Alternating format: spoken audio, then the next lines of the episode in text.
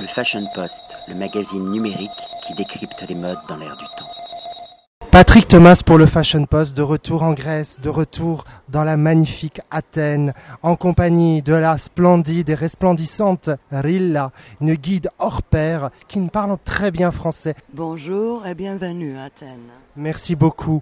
Alors on connaît Athènes pour son acropole, on connaît Athènes aussi pour son port du Pirée, mais on ne peut pas non plus réduire Athènes uniquement à ces magnifiques lieux, il y a encore des tas d'autres lieux.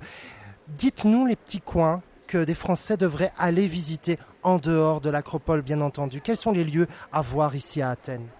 Nous, euh, pour le moment, on est au pied de l'acropole et on est entre le quartier traditionnel de Plaka avec les petites maisons euh, du 19e siècle et que sont construites entre les ruines du passé, là où les gens vivaient pendant l'Antiquité.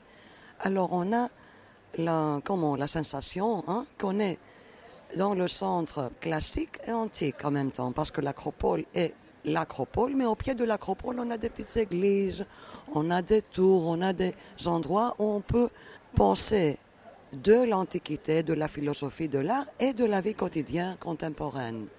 On ne peut pas non plus réduire Athènes uniquement à l'Antiquité, il y a eu d'autres périodes aussi qu'on retrouve dans la ville.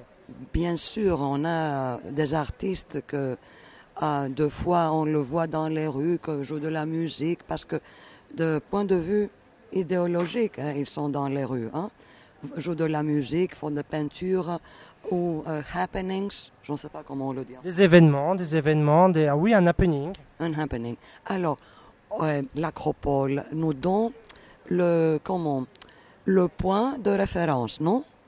Mais au pied de l'acropole, entre deux collines, on a la colline de l'Icabette, qu'on le voit euh, partout parce que c'est la colline la plus haute. On a une petite église là-haut.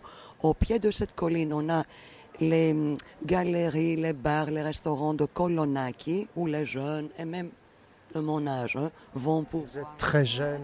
oui, de, de cœur. Euh, et on est entre.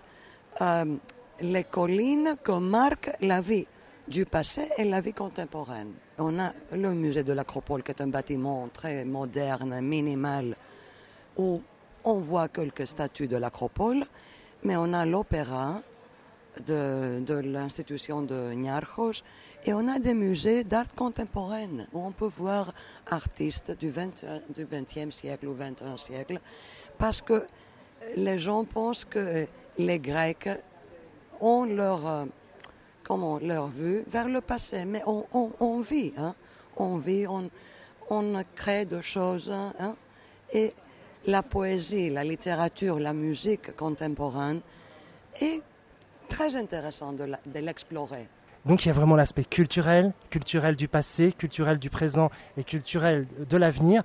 Et avec ça comme résultat la gastronomie, qu'on n'oublie pas. Ah oui, la gastronomie. moi je ne suis pas bon à la gastronomie, mais la plupart des restos ici sont connus pour les, comment, les euh, improvisations. Oui, des, plats, des plats créés, des plats typiques, des plats signatures. En base, les plats du passé, hein, parce que les Hélènes, les Hélènes, pour nous, les Grecs sont, c'est un terme romain, non? Nous on nous appelle Hélènes, non? Les Hélènes suivent la tradition et on improvise, hein, et les plats de ces restos typiques ont comme idée hein, la cuisine du passé, mais tournée vers l'avenir. Vers l'avenir. En tout cas, je vous remercie infiniment. Euh, c'est une ville vraiment qu'il faut visiter. Oubliez ce que les médias racontent sur la crise. Oubliez tout ça. Je veux dire, la crise, elle traverse tous les pays en ce moment, malheureusement. Et il y a quand même des gens qui, ben, qui essayent de, de, de, booster cette ville et ce pays. Et Athènes est un très bel exemple. Un très grand merci, Rilla. Et à bientôt. Et merci à vous. Et en grec, et Efcharisto. Et venez nous voir. Le Fashion Post, le magazine numérique qui décrypte les modes dans l'air du temps.